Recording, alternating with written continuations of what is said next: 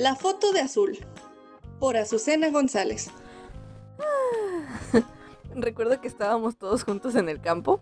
Después de mucha insistencia y planeación, habíamos logrado ir todos juntos a un picnic. Cada uno llevó comida y demás objetos para pasar el día.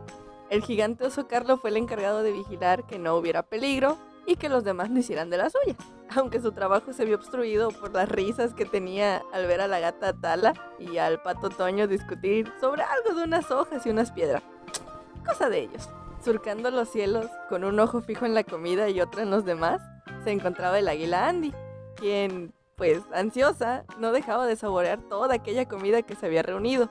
Junto a ella, de forma más tranquila, pero no por ello menos peligrosa, se encontraba la mariposa Yuli, a quien le correspondía la tarea de vigilar a la distraída colibrí Gigi, la cual tenía una fama de alejarse y perderse con mucha frecuencia. Al medio de todo, organizando eh, las mantas, la silla y la parrilla, se encontraba la chef en jefe Maffer, una amigable clacuache, y junto a ella la refinada yegua Pamela. Ambas estaban encargadas de organizar el orden para cada cosa, dándole las indicaciones a, a, a la gallina Michelle y, al pavo Richie. Y junto a estos se encontraban los que estaban distraídos bailando. La coneja Polet, la ratona Dana, oh, y la zarigüeya Manuel. y en una zona cercana, en donde se encontraba un río, recuerdo que se escuchaban las risas de la avestruz Janet y el mono Luis, quienes parecían competir por quién llevaba más botes de agua. Bueno, ambos solían ser bastante competitivos para todo.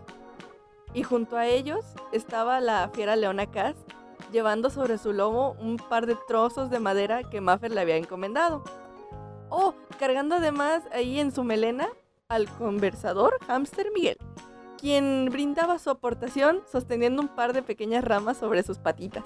Pasado el rato, la música no tardó en subir de volumen, juntando a las alegres pláticas y risas de todos los que se encontraban ahí.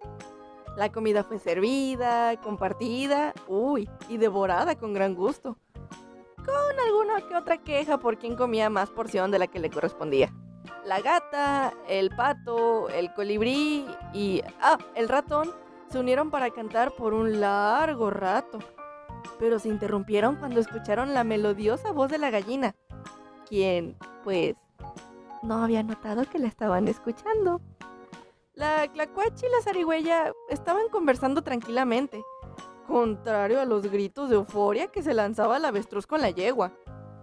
Cerca de la mesa se encontraba también rondando el águila, buscando más comida para devorar, junto a una dormilada mariposa. Oh, cierto, y la coneja observaba con atención al mono, el oso, el pavo y la leona jugar a las cartas, a pesar de que no entendía las reglas del juego.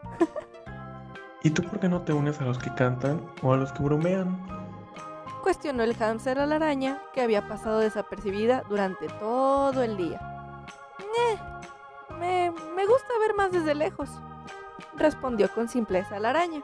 Todos están divirtiendo. Tú también deberías hacerlo. Poco tiempo pasó para que el pato también insistiera a la araña para ir con los demás. Seguido de la colibrí, e incluso la alocada avestruz también lo intentó. Pero la araña continuaba negándose.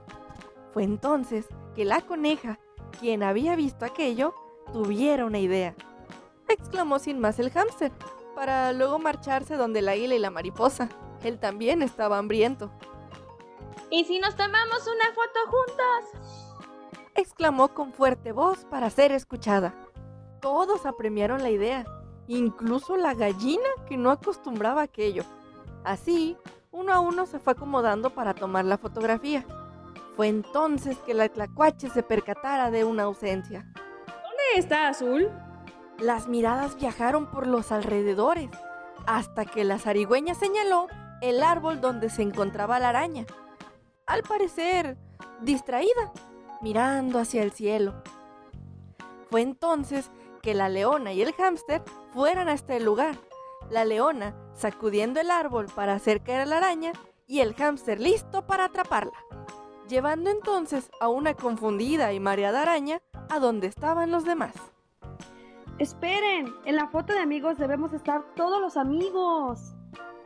exclamó con alegría la gata antes de tomar la fotografía.